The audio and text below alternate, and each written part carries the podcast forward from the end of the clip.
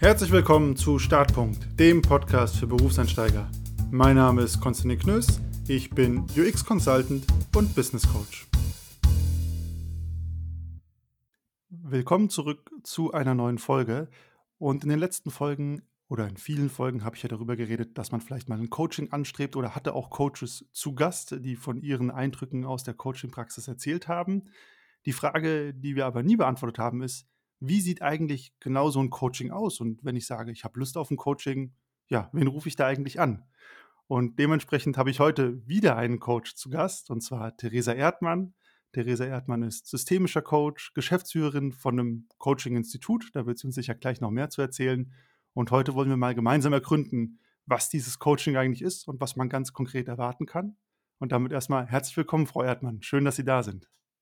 Ja, schön. Ich freue mich dabei sein äh, zu dürfen. Ähm, ich habe mich sehr gefreut, als Sie mich gefragt haben, weil ich selber auch ein riesen Podcast-Fan bin und jetzt selber in einem zu sein, ist natürlich ähm, ja total schön und ähm, ich freue mich.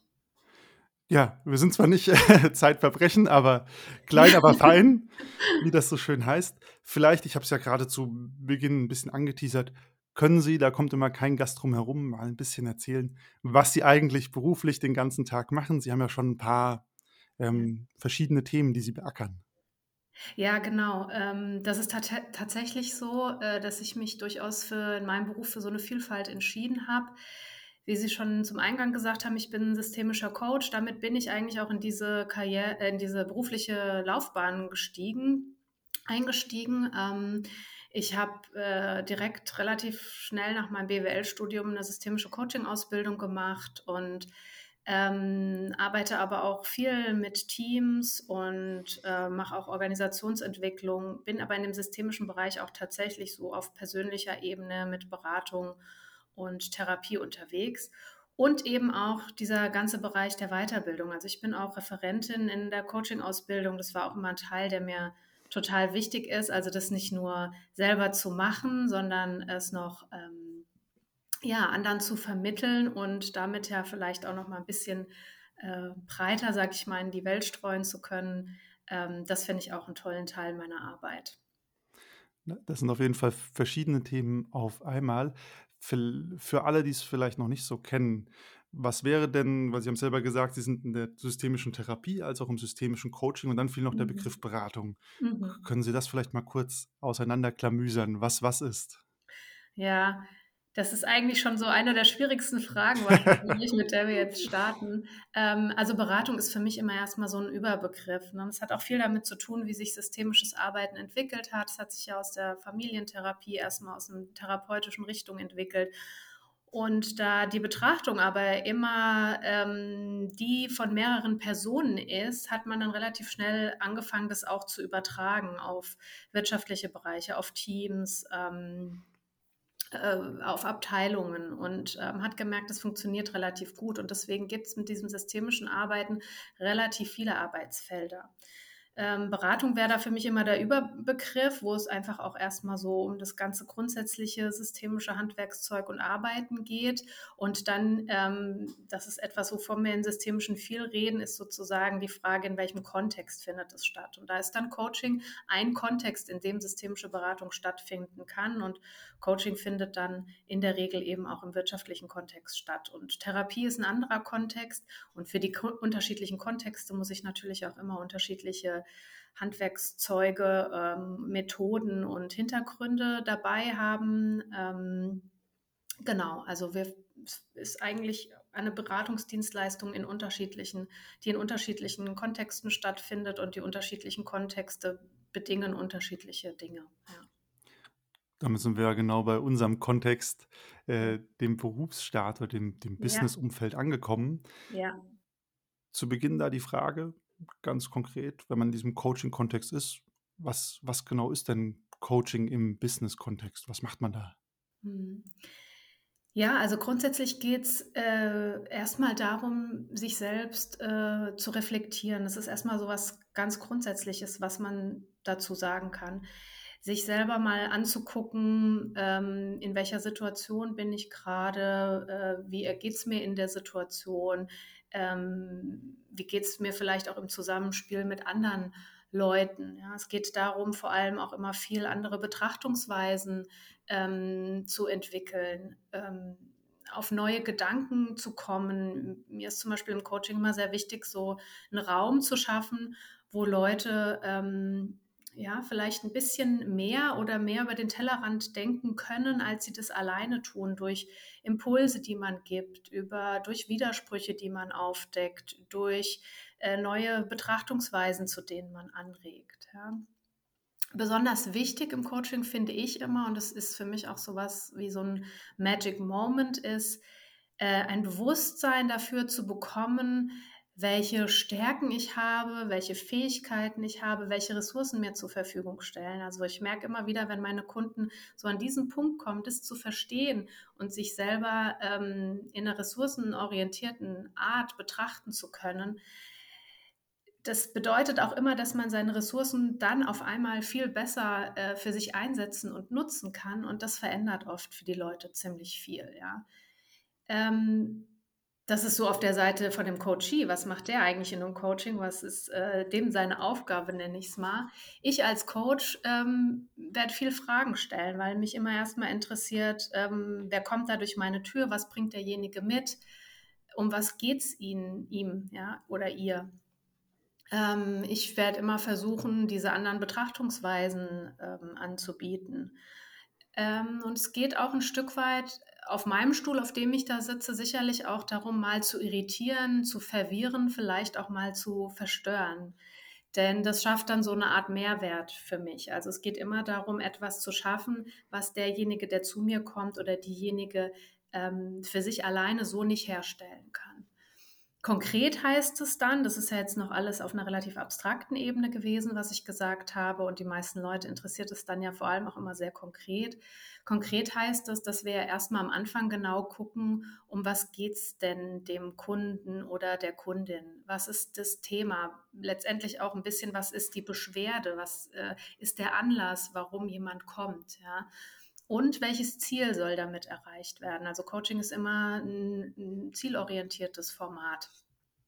Und letztendlich auch dann zu gucken, was sind mögliche Lösungen, ähm, um, dieses, um diese Ziele zu erreichen. Wie können wir da hinkommen? Und dann ist es auch immer so ein bisschen ein Randtasten. Ne? Also so Coaching muss man sich vorstellen auf, als das Erarbeiten auf der grünen Wiese und dann geht derjenige los und setzt es um in seinem Alltag und guckt auch ein bisschen, wie funktioniert es jetzt in meinem Alltag? Das, was wir gemeinsam jetzt vielleicht an Lösungen erarbeitet haben, funktioniert es für mich oder nicht? Und dann kommt er wieder zurück in die Coaching-Sitzung mit mir und wir gleichen das ab und gucken, muss es, brauchst du da noch Ergänzung, brauchst du da noch andere Dinge, die eben für den Alltag ähm, umgesetzt werden müssen, weil letztendlich ist ja immer das Ziel, das hört sich jetzt immer ein bisschen blöd an, wenn man das als Coach sagt, aber das Ziel ist ja eigentlich immer, dass ich mich überflüssig mache und dass derjenige ähm, ja, zu guten, selbstwirksamen Lösungen für ihn oder für sie kommt, ähm, die er dann auch für sich im Alltag am Ende alleine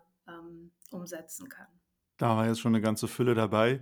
Ich fange mal am Anfang an. Ich Ja. fand das sehr spannend mit dem Magic Moment, also der Ja. Punkt, wo die Leute quasi erkennen: „Ah, okay, diese Stärken, diese Ressourcen habe ich.“ Was mich zu der Frage führt, ist das so die eine Sache, wo Sie sagen würden, das ist eigentlich, was viele Coaches ausmacht, dass sie noch nicht so den Zugang zu eigenen Stärken haben und die richtig einsetzen?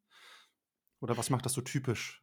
Ja, ähm, ich glaube, dass uns das eigentlich am Ende des Tages alle betrifft, weil ich davon überzeugt bin, wenn wir in die Welt rausgehen, dann sind wir oft in sehr defizitorientierten ähm, Bereichen unterwegs.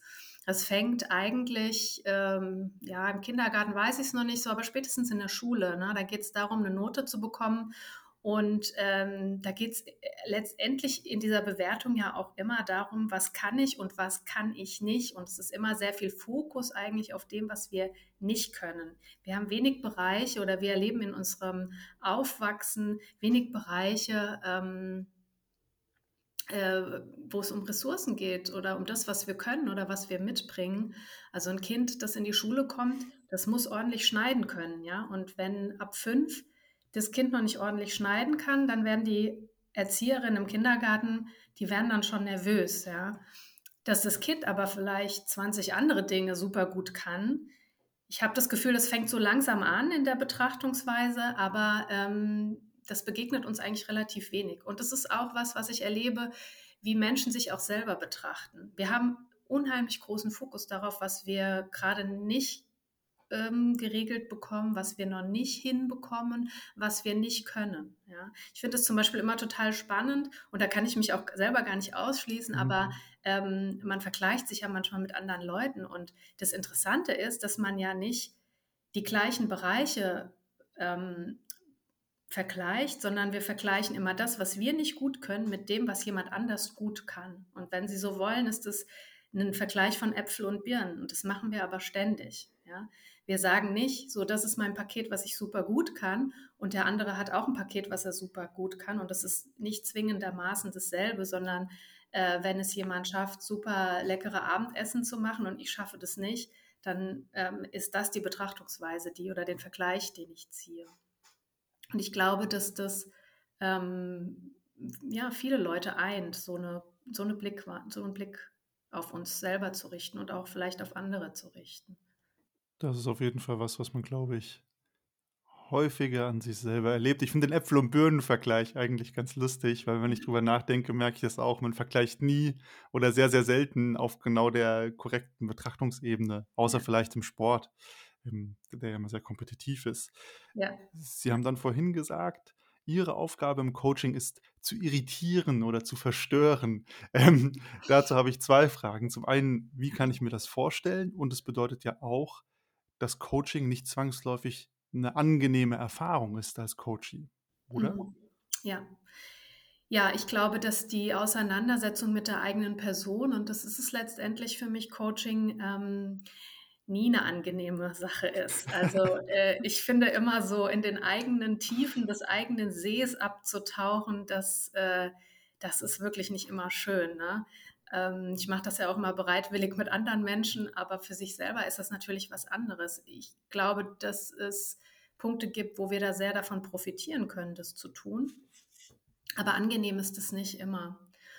Ähm, ja, das so zu der einen Frage. Und die andere Frage, wie kann diese äh, Verstörung aussehen? Ich glaube, die fängt schon mal damit an, dass ich als Coach auch bereit bin, nicht nur eine Wohlfühlatmosphäre zu schaffen, sondern ähm, dass ich auch bereit bin, auszuhalten, wenn es dem anderen dann nicht gut geht oder wenn er an einen Punkt kommt, der für ihn sehr schwierig ist ähm, oder der auch vielleicht sehr verstörend ist, ähm, dass ich das aushalte und dass ich das gut auffange. Hm, wie ich das konkret tue, das kann ich Ihnen gar nicht so konkret sagen, weil es immer sehr davon abhängt, ähm, was das jetzt gerade ist. Ja. Ähm, aber ein Punkt könnte zum Beispiel sein, Widersprüche, die man in der Erzählung des anderen erlebt, ähm, aufzugreifen und ihm zu spiegeln. Ja. Oder ähm, Perspektivwechsel kann sowas letztendlich auch sein, ne? wenn Leute kommen und immer äh, irgendwie einen Konflikt beschreiben mit jemandem, mal zu sagen, ja, was ist denn Ihr Anteil daran, dass es diesen Konflikt gibt, ja, dann bin ich immer sozusagen auf der Seite, mich mit mir beschäftigen zu müssen. Es ist natürlich leichter äh, zu definieren, was die anderen falsch machen. ähm, aber sowas könnten zum Beispiel so kleine Elemente sein, wie so eine Verstörung aussieht. Also das heißt, um es vielleicht auch für, für die Zuhörer und Zuhörerinnen transparenter zu machen, ja. so eine Verstörung oder so eine Irritation entsteht eigentlich durch das gezielte auch Nachfragen oder Explorieren der eigenen Person, aber man muss es sich nicht so vorstellen, dass da jemand auf einem Stuhl sitzt und sie ihm erstmal sagen, okay, du bist aber ein ganz schöner Depp, du machst ja alles falsch. Ähm, weil so, so im, zumindest in der Popularkultur gibt es ja durchaus schon solche, in Anführungsstrichen, Coaches, die so arbeiten und dann Leute erstmal sehr runter machen. Nein, also das wäre überhaupt nicht mein Interesse, weil, ähm, also da komme ich nochmal so auf den Magic Moment zurück, ne, mit diesen seine eigenen Ressourcen und Fähigkeiten zu entdecken. Ich glaube, das können wir vor allem auch äh, in einer sehr wertschätzenden Umgebung. Und ich glaube, das können wir nicht, wenn Leute uns sehr angreifen.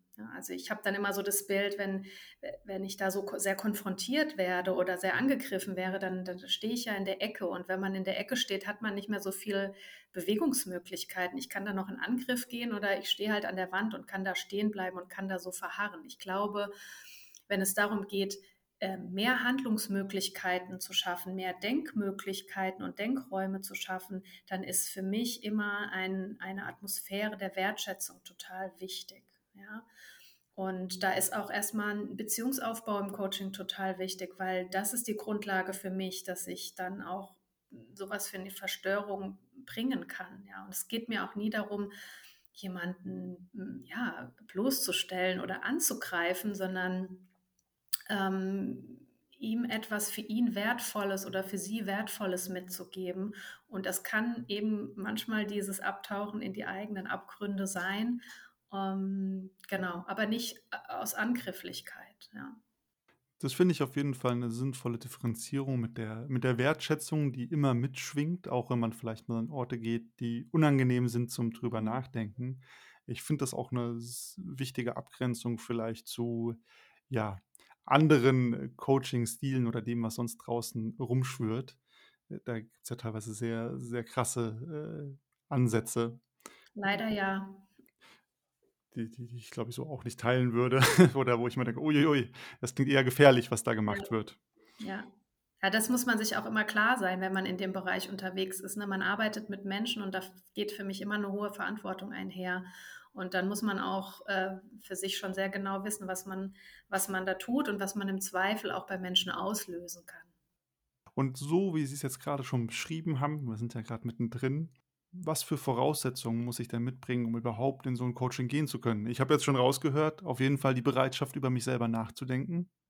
Ja, ähm, wobei ich das auch okay fände, wenn die während dem Coaching entwickelt wird. Ne? Das ist auch nicht je immer so, dass die Leute sich hinsetzen und es sozusagen sofort diese Bereitschaft gibt.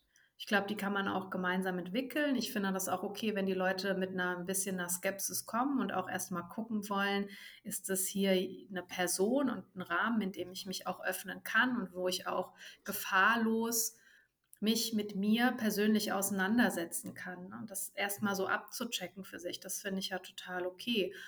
Und ähm, ansonsten finde ich, dass die Leute gar nicht viel Voraussetzungen mitbringen müssen. Ich glaube, es muss irgendwie einen Anlass dafür geben, sonst würden die Leute sowas ja auch nicht tun. Also man investiert Zeit und Geld und ich glaube, da kommt keiner auf die Idee, das mache ich jetzt einfach nur mal so.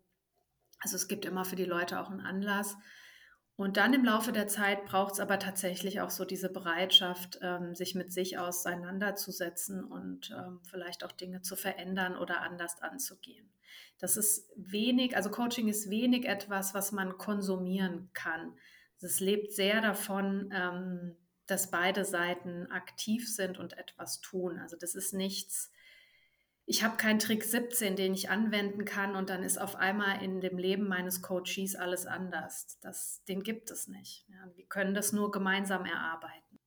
Das ist, glaube ich, auch wichtig für die, für die Erwartungshaltung, ja. dass man nicht denkt, man kommt hin und jetzt ist alles anders, sondern dass man eigentlich ja sich gemeinsam in einem Prozess dann begibt, der auch eine Zeit dauern kann. Ja, der kann eine Zeit dauern und ich glaube, man kann auch äh, nur so viel Ergebnis erwarten, wie man ähm, selber bereit ist, äh, sich darauf einzulassen und zu, sich zu verändern oder Dinge zu verändern ähm, oder über Dinge nachzudenken. Also es bedarf einer eigenen ähm, Aktivität und einer, eines eigenen drauf Einlassens. Das ist total wichtig für den Coaching-Prozess. Wie, wie immer im Leben. Es gibt keine, keine Magic Pillen, nur Magic Moments. genau. Zu denen muss man hin. Ähm, leider ist es so. Jeder hat sich ja in seinem Leben schon mal genau das gewünscht, aber leider kommen wir ja irgendwie alle immer wieder zu der Erkenntnis, so funktioniert es leider nicht. Ja. Wenn wir jetzt noch ein Ticken konkreter werden, weil was ich häufig erlebe, ist ja auch in Reaktion auf den Podcast, Leute sagen, hey, cooles Thema, auch Coaching, ich glaube, das ist gerade für mich dran. Und dann scheitert es häufig ganz konkret an der Frage, wo, wo finde ich denn meinen Ansatzpunkt oder im Sinne des Podcasts meinen Startpunkt, um so ein Coaching loszulegen. Und angenommen, ich bin Berufseinsteiger und so eine typische Frage ist ja, ähm, ist das gerade das Richtige für mich? Gehe ich ja. gerade in die richtige Richtung? Und ich komme alleine nicht mehr weiter und denke mir, okay, ein Coaching wäre jetzt richtig. Ähm, wo, wo fange ich an? Wen rufe ich an? Schreibe ich irgendwo hin eine E-Mail? Wo finde ich überhaupt jemanden, der mir helfen kann? Ja, und ich glaube, das ist tatsächlich schon eine relativ große Hürde, denn der Markt ist da mittlerweile ziemlich groß geworden. ziemlich unüberschaubar. Also ich bin immer froh, dass ich mich ein bisschen auskenne auf dem Markt. Ähm, also ich finde, ein gutes Mittel sind Empfehlungen, also sich mal umzuhören, ob jemand, den ich kenne und ähm, dem ich irgendwie vertraue, vielleicht schon mal bei einem Coach war und jemand empfehlen kann. Das finde ich immer äh, vielleicht sogar das beste Mittel. Wobei das auch nicht ein Garant dafür ist, ne, dass der Coach, der für jemand anders gut war, auch für mich gut ist. Aber das finde ich schon mal so einen guten Ansatzpunkt. Und dann gibt es mittlerweile so ein paar Flaschenhälse. Also es gibt ja ähm, sowohl, sowohl systemische Fachverbände als auch Coaching-Fachverbände. Und ich glaube, es ist schon mal so ein erster guter Ansatzpunkt zu gucken, der Coach oder die Coach, die ich mir da rausgesucht habe, ist die ähm, qualifiziert? Hat die äh, auch im Sinne der Fachverbände irgendwelche Qualifizierungen? Denn die Qualifizierung im Sinne der Fachverbände bedeutet ja auch immer ähm, die entsprechend qualifizierte Coaching-Ausbildung, die dann jemand auch absolviert hat. Denn diese ganzen Fachverbände, ähm, die qualifizieren auch Weiterbildungen. Diese Weiterbildungen müssen sich dann an bestimmten Rahmenrichtlinien und Qualitätsstandards orientieren. Und ähm, so ihre Coaching-Ausbildungen umsetzen und dann weiß man einfach schon, Coaches, die sowas gemacht haben, die haben ein bestimmtes Repertoire in der Weiterbildung erlebt. Ich glaube, das sind schon mal so Empfehlungen und die, Dach, äh, ja, die Fachverbände, das äh, finde ich schon mal so zwei ganz gute ähm, Flaschenhälse und ich glaube, dann muss man sich einfach auch ein bisschen auf die Suche begeben und im ersten Kontakt würde ich auch sagen, mal so ein bisschen aufs Bauchgefühl hören, weil letztendlich muss man ja auch auf der persönlichen Ebene mit jemandem zurechtkommen. Wir haben da jetzt schon relativ intensiv drüber geredet. Ich muss mich da persönlich auf was einlassen, was für mich auch vielleicht schmerzhaft ist und entsprechend muss ich mich auch bei einer Person gut aufgehoben fühlen. Und jeder fühlt sich bei einer anderen Person gut aufgehoben. Ne? Also da muss ich auch so für mich ein bisschen gucken, was tut mir da jetzt gerade gut oder wer tut mir da jetzt gerade gut. Das heißt also, es kann durchaus jemanden geben, der alle formellen Qualifikationen erfüllt, aber es passt vielleicht einfach menschlich nicht zusammen Ja. und es wäre total legitim, dann zu sagen, okay, dann, dann ist es das nicht. Ja, genau. Total legitim. Also würde ich eher ermuntern, wenn man sich da persönlich nicht wohlfühlt, dann es nicht zu tun, weil ich glaube, das kann einen Effekt auf das Ergebnis haben. Das Gefühl hätte ich auf jeden Fall auch dann. Sie haben ja gesagt, auf äh, Fachverbände, Dachverbände kann man auf jeden Mhm. Fall mal als Flaschenhals äh, Mhm. benutzen. Welche gibt es denn überhaupt? Weil selbst davon gibt es ja mittlerweile äh, mehr, als ich zählen kann. Ja, genau. Also ähm, die, die ich da eine ganz gute Orientierungsgröße finde, ist ist in der systemischen Welt ist das die Systemische Gesellschaft und die DGSF. Und in den reinen äh, Coaching-Verbänden äh, gibt es in Deutschland vor allem einen sehr großen, das ist der DBVC. Und es gibt noch ein bisschen internationaler den ICF. Ähm, das sind so die vier, die ich jetzt mal als relativ relevant benennen würde.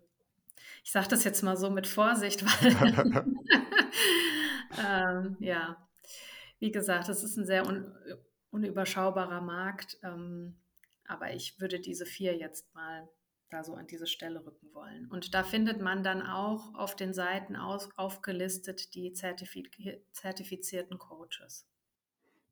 Ja, ich denke, das ist ja eine gute Orientierungshilfe, wohl wissend, dass es vielleicht noch mehr Verbände auf der Welt gibt. Genau. Ähm, wenn wir jetzt einen Schritt weitergehen, ich habe über Empfehlungen oder über einen Verband einen Coach gefunden, der der scheint erstmal oder die scheint erstmal zu passen. Wie Ja. mache ich das? Schreibe ich dann 'ne E-Mail hin und sage: „Ich hätte gern Coaching“ oder rufe ich an? Also, wie sieht überhaupt diese diese Anbahnungsphase von 'nem Coaching aus? Was passiert da? Ähm, genau, also der erste Schritt wäre, eine E-Mail zu schreiben oder tatsächlich anzurufen. Beim Anrufen muss man natürlich immer bei Coaches beachten, unser Hauptgeschäft ist, mit Leuten äh, im Gespräch zu sein. Das heißt, äh, man ist nicht immer telefonisch erreichbar. Ähm, aber die meisten Kollegen haben dann irgendwie einen Anrufbeantworter oder irgendwas oder per E-Mail, denke ich, ist das auch relativ unkompliziert. Manche haben, beschreiben das auch auf ihrer Homepage, wie man sich bei denen melden soll. Ähm, da kann man auch einfach mal gucken. Also ganz konkret einfach eine E-Mail schreiben oder anrufen und sagen, ich bin und ich bin auf der Suche nach einem Coach oder einer Coach und ähm, ich habe das und das Thema. Ähm, Genau, können Sie mir helfen? Also eigentlich ganz einfach und unkompliziert und selbst wenn man noch nicht so das Gefühl hat: „Oh, was ist eigentlich mein Thema?“, dann würde wahrscheinlich die Rückfrage von dem Coach sowieso kommen. Auf jeden Fall und, ähm, ich finde das auch völlig legitim, wenn man, äh, themenlos kommt, weil ein wichtiger Teil im Coaching kann auch erst mal sein, zu sortieren: „Was ist denn mein Thema?“ Also, da echt keine Berührungsängste haben, nur weil man jetzt nicht so eine konkrete Fragestellung oder ein konkretes Thema für sich formulieren kann. Oft ist ja genau das das, was uns unruhig macht oder unwohl fühlen lässt, dass wir merken, es stimmt irgendwas nicht, aber man kann's halt nicht in konkrete Worte fassen. Und manchmal ist es dann schon viel leichter und einfacher, wenn wir es in konkrete Worte fassen können. Und dann ist wirklich im Coaching 'ne große Aufgabe auch, das zu sortieren. Um was geht's denn eigentlich und was ist denn das, warum es mir grade nicht gut geht oder warum, äh, ich glaube, dass ich grade 'n Coaching brauche. Also, da auch wirklich keine Berührungsängste zu haben. Das ist auch die Aufgabe und, ähm, der das klassische Feld eines Coaches, genau das, äh, mit dem Coachee zu tun. Das ist doch erst mal 'ne schöne Erlaubnis. Man darf auch diffus sein und muss noch gar nicht wissen, was für 'n Problem man hat. Genau, unbedingt. Ähm, wenn ich nun wir hangeln uns ja 'n bisschen entlang. Ich habe die Mail geschrieben, der Coach oder die Coachin hat geantwortet, hat gesagt: „Okay, unter dem Thema kann ich mir was vorstellen.“ Mhm. Ähm, was passiert dann? Kommt man dann zu 'nem kommt's dann zu 'nem Kennenlerntermin oder geht's direkt los? Äh Ja, auch da kann ich das wieder gar nicht für alle Kolleginnen und Kollegen beantworten. Ich kann ja einfach mal sagen, wie ich das mache. Und ich glaube, mit Abwandlungen machen das dann alle ähnlich. Also, ich führe ein etwas längeres Telefonat mit den Leuten. Also, auch wenn sich jemand per E-Mail meldet, dann würde ich erst mal einen 1. Telefontermin vereinbaren, der vielleicht so 15 bis 20 Minuten geht. Da möchte ich schon mal 'ne konkrete Idee bekommen, worum's soll's gehen, auch wenn's nur ums Sortieren geht, aber dass ich so diese Idee habe. Es geht einfach darum zu wissen: Passt das, was, äh, die andere Seite sich erwartet, zu dem, was ich anbieten kann? Das schon mal so in 'nem 1., ähm, Schritt zu klären. Mir ist dann auch wichtig, ähm, zu erklären, wie ich arbeite und worauf die Leute sich einstellen können. Und natürlich gibt's auch so 'n paar Rahmenbedingungen zu klären, ne? Also, wo findet es statt und was kostet das Ganze und wie wird das abgerechnet und ja, mit welchen Abständen? Also, so, worauf kann ich mich auch von den organisatorischen Rahmenbedingungen her einstellen? Da war schon das Wort Abstände mit dabei. Das wäre ja auch so die typische Frage, wie lange also, wenn man das überhaupt sagen kann, geht denn so 'n Coaching oder wie kann man sich das vorstellen? Bin ich dann jede Woche da? Sieht man sich alle halbe Jahr? Kann man das überhaupt gar nicht so sagen? Aber was ja, was für 'n zeitliches Commitment muss ich überhaupt mitbringen? Mhm.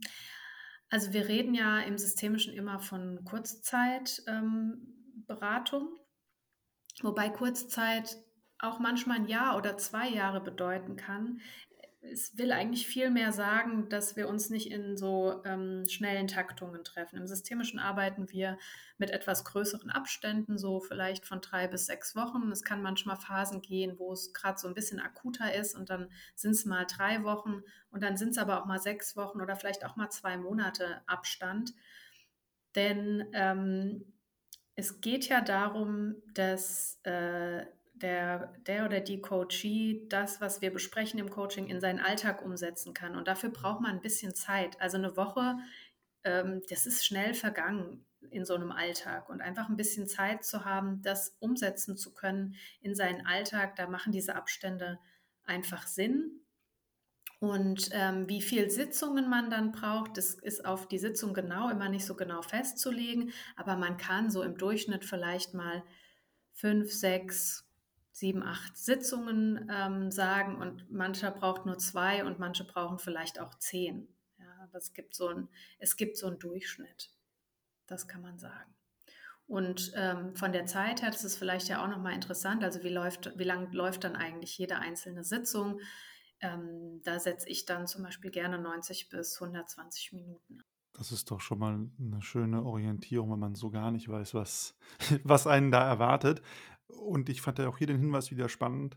Äh, dieses lange oder die größeren Abstände zwischen den Sitzungen bedeuten immer, ich als Coachee, ich kriege Impulse und dann muss ich auch machen. Also, ich muss dann auch ins Tun kommen und es ist nicht damit getan, dass wir 90 Minuten zusammensitzen, ähm, und ein Thema äh, besprechen oder bearbeiten? In der Regel leider nicht. Also in der Regel äh, hat man dann vielleicht mal so einen Aha-Moment und ich sage immer, nach dem Aha-Moment kommt dann die harte Arbeit. Also ich muss das dann in mein Leben mitnehmen und irgendwas damit machen. Wie, wie so häufig bei so vielen Themen im Leben. Das bleibt einem selten erspart. Ja, Äh, genau. vielleicht dann, und dann finde ich, hat man auch schon einen guten Eindruck bekommen, was man überhaupt erwarten kann, weil ich glaube, gerade diese Anbahnungsphasen mit allem, was dazugehört, sind, gerade wenn man in Not ist, auch eine, eine große Hürde, einfach weil so Mhm. viel Ungewissheit zu einer Ungewissheit dazukommt. Ja. Wie kann ich mir so eine erste Sitzung vorstellen, wenn wir jetzt bei dem Beispiel bleiben, ich bin Berufseinsteiger und sage, ich weiß gar nicht, ob das, ob ich hier das Richtige mache, ob ich, ich weiß gar nicht, ob ich den richtigen Beruf gewählt habe oder ob das mein Leben die nächsten 40 Jahre sein kann. Wie Mhm. kann man sich vielleicht in ne, 90 Minuten sind eine lange Zeit, aber in groben Zügen vorstellen, was macht man in der ersten Sitzung? Da sitzt man auf der Couch oder macht man lustige Übungen? Was, was passiert da oder was kann da passieren? Also bei mir stehen Sessel, da darf sich jeder hinsetzen. Ähm, ich bin tatsächlich auch jemand, der gerne mal im Laufen arbeitet, weil ich finde, das äh, eröffnet auch nochmal äh, andere Perspektiven. Ähm, genau, in der Regel aber gibt es bei mir in der Praxis Sessel, wo man sich reinsetzen darf und dann ähm, in der ersten Sitzung ist es mir immer erstmal sehr wichtig zu gucken, nochmal genau, also das, was ja auch schon so im ersten Telefonat ansatzweise passiert ist, nochmal genau zu gucken, worum geht es eigentlich, äh, was wünscht sich mein Gegenüber, was soll das durch das Coaching erreicht werden, woran würde man merken, dass das erreicht ist, also was ist dann auch anders im Leben, wenn das Coaching erfolgreich war? Und auch zu gucken, was soll mein Anteil als Coach dabei sein, ja. Ähm, welche Aufgabe bekomme ich sozusagen? Also wenn man so will, ist es sowas wie ein Erwartungsabgleichen zwischen beiden Parteien.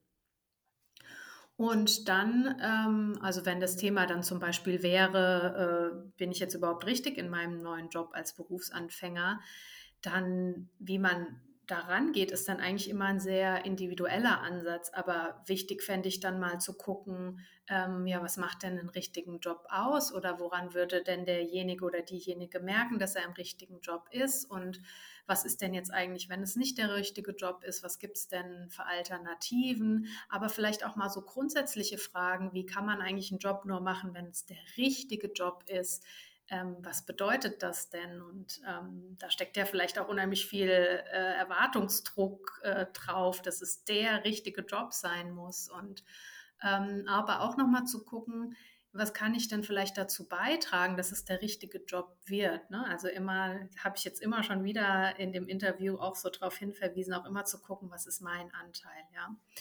Und letztendlich auch da wieder so äh, bei sich zu gucken, ähm, was ist das Richtige für mich und vielleicht auch, was ist das richtige Umfeld für mich. Und da sind wir auch so ein bisschen wieder bei der Ressourcenorientierung, weil was viele Leute auch, ähm, was vielen Leuten auch passiert, ist, dass sie zum Beispiel ins Berufsleben steigen, einsteigen und in ein Umfeld kommen, was für sie gar nicht passend ist. Ja? Und dann wundern sie sich, dass ähm, sie das nicht gut hinkriegen, dass es ihnen da nicht gut geht. Und auch das ist letztendlich eine Frage, bin ich im passenden Umfeld und passt es zu meinen Ressourcen, zu dem, wie ich als Mensch bin und ähm, zu meinen Werten, die mir wichtig sind. Also auch so ein Abgleich wäre dann für meiner Meinung nach in einem Coaching sehr wichtig. Ja?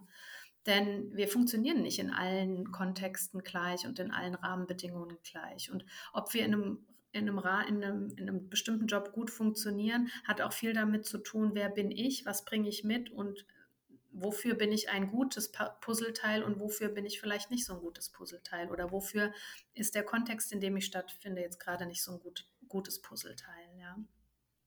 Und nicht gleich zu denken, und das ist, glaube ich, gerade wenn man Berufseinsteiger ist, ein relativ leichter Gedanke, ich kriege es nicht hin, es liegt an mir. Ja, ich habe noch nicht die richtigen Kompetenzen, ich bin noch nicht hart genug äh, oder oder. Ne? Das kann man ja viele Selbstzweifel dann haben.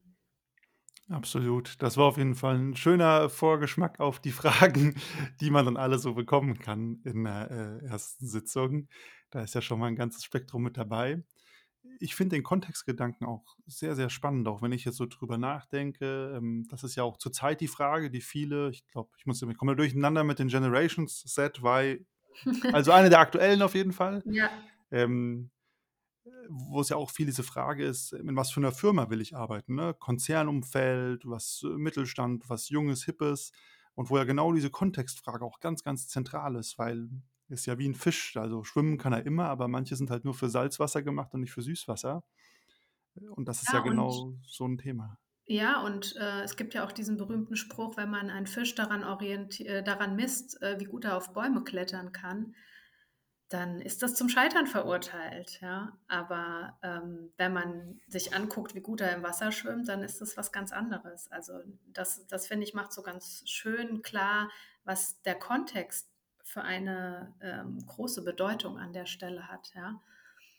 Und das können auch zum Beispiel Werte sein, ne? Wenn ich sehr beziehungsorientiert arbeiten will, ähm, dann gibt's sicherlich Unternehmen, wo ich damit nicht gut andocke. Und es gibt aber Unternehmen, wo ich damit gut andocken werde. Und das dann zu finden, ist dann vielleicht die Herausforderung für mich. Ja, das ist auf jeden Fall ein spannender Vorgeschmack auf den Perspektivwechsel, den so ein Coaching bringen kann. Ich hatte eigentlich die Frage, woran woran erkenne ich, ähm ja, oder was kann ich von einem Coaching erwarten? Sie haben es aber eigentlich schon gesagt, und zwar und das finde ich auch sehr spannend, dass man ja eigentlich mit dem Coachee zusammen den Erfolg des Coachings definiert. Also die Frage: „Was muss eigentlich anders werden nach dem Coaching, damit wir sagen, das war jetzt eine gut und sinnvoll investierte Zeit?“ Ja, ja. Und da fängt aber dann schon wieder auch so die eigene Arbeit ein, ne? Dass ich mir darüber Gedanken machen muss, ähm, wie wäre es denn eigentlich sinnvoll investiertes Zeit und sinnvoll investiertes Geld? Da kommt auch keiner im Coaching und sagt mir dann und dann war das Coaching erfolgreich, sondern ich muss es selber definieren als Coach. Coachee. Ja, wir kommen immer wieder dahin zurück. Man hat Ja. einen gewissen Eigenanteil, den man da leisten muss. Aber es ist ja auch schön, diese Erwartung, ähm, aufzubrechen, dass ich gehe jetzt zu jemandem und der gibt mir die magische Pille und dann wird alles besser. Sondern nein, die erste Frage, die mir die Person unter anderem stellt, ist: „Woran merkst du denn, dass es anders wird und was müssen wir machen, damit es sich geändert hat?“ Und damit auch die Frage: „Was muss ich machen, damit es sich ändert?“ Ähm, das ist ja noch mal ändert ja auch ein bisschen das Verständnis von Coaching, das vielleicht der eine oder andere hat. Ja, aber wenn wir auch da noch mal durch eine andere Brille drauf gucken, bringt es mich ja in eine Selbstverantwortung, ähm, die mich ja auch die mir ja auch erlaubt, selber zu gestalten, ne? Also, wenn halt jemand nur mit der Pille kommt, dann kann man ja auch sagen, da wird etwas mit mir gemacht. Da bin ich ja quasi ohnmächtig. Wenn aber jemand kommt und fragt: „Wie willst du es denn haben?“ dann bin ich ja in meinem eigenen Gestaltungsspielraum, ja, in meinem eigenen Gestaltungsraum und ähm, kann da selber mit äh, gestalten und machen und tun und etwas entwickeln, was zu mir persönlich passt, wo ich auch ganz davon überzeugt bin, dass das jeder nur für sich selber wissen kann, was zu ihm passt. Und dann bin ich ja in einer viel selbstwirksameren ähm, Position, ja. Ja, das heißt eigentlich, ein guter Coach enabled mich immer, Dinge zu tun Würde ich sagen, ja. und Mhm. und 'n schlechter macht das halt nicht. Ja. Oder bietet bietet nur schnelle Lösungen an. Das ist ja auch Ja, manchmal hilfreich, um so differenzieren zu können. Was kann ich ja, erwarten? 'N guter ja, Coach, der wird immer versuchen, mich zu aktivieren, mich vom Passiv ins Aktiv zu bringen. Und ja, 'n schlechter Coach, dem gelingt das entweder nicht oder im noch schlimmeren Fall, der macht mehr so so Heilsversprechen, äh, ja, und bringt mich mehr in 'ne Abhängigkeit, in der ich ja sowieso schon vielleicht bin, was der Grund ja. war, warum ich ins Coaching gehe. Wir haben ja so ganz kurz jetzt schon den den Fall Berufseinsteiger angeri gerissen. Vielleicht so zum Abschluss die Frage: Was sind denn noch so typische Themen, die Sie bei Berufseinsteigern bisher erlebt haben, ähm, in Ihrer Coaching-Praxis? Das ist ja auch immer ganz spannend, wenn man mal so sieht: „Okay, ich bin gar nicht so allein mit dem Thema“ oder das ist eigentlich sogar was mit solchen Themen tragen sich eigentlich mehr Leute rum als nur ich. Ja, ich glaube, das geht vielen so am am Anfang, ähm, weil das ist ja also einmal die Frage, das war jetzt, ne, ne, was ist sind die typischen Fragen oder Themen, mit denen jemand kommt? Das ist einmal mal so ganz grundsätzlich, wie komme ich denn jetzt auch gut in dem neuen Job an? Aber ich finde, es ist ja nicht nur ein Job, sondern es ist ja auch ein neuer Lebensabschnitt, ne? Und ähm, das sind immer Herausforderungen im Leben, wenn wir an so Schwellensituationen sind oder wenn sich etwas, wenn sich etwas verändert. Man ist ja auch, wenn man ähm, in, in einem Berufs ins Berufsleben startet, ist man ja äh, das erste Mal in seinem Leben damit konfrontiert, dass man jetzt einen sehr langen Lebensabschnitt vor sich hat. Ne? Also vorher geht man halt zur Schule und dann studiert man und dann macht man vielleicht noch ein Praktikum oder geht noch mal ins, ins ähm, Ausland. Das sind so kurze Lebensabschnitte, die man relativ gut überblicken kann. Und dann steht man auf einmal da und weiß, so Gott, das mache ich jetzt aber 40 Jahre oder wie lange. Ähm, und ich stehe jetzt jeden, jeden Morgen 40 Jahre um 7 Uhr auf oder um 6 Uhr auf, um auf die Arbeit zu kommen. Und ähm, ich mache jetzt immer das Gleiche. Das ist ja, das sind ja ganz neue Dinge, mit denen ich mich da konfrontiert sehe.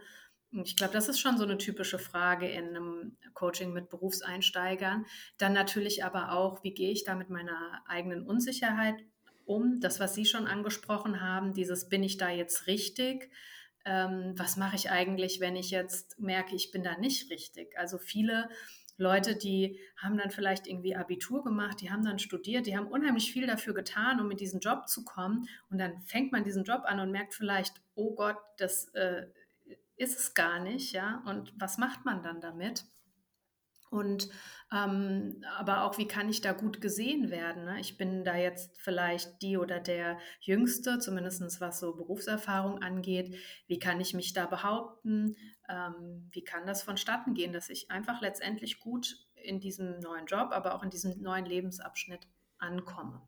Und jetzt kommt wirklich die richtige Abschlussfrage, ähm, die ich sonst auch immer gerne stelle. Ja. Was ist so aus Ihrer Erfahrung heraus? Ähm, Sie sehen ja, viele Leute haben viele gesehen. So ein Tipp, eine Empfehlung, die Sie jedem Berufseinsteiger, jeder Berufseinsteigerin mitgeben würden?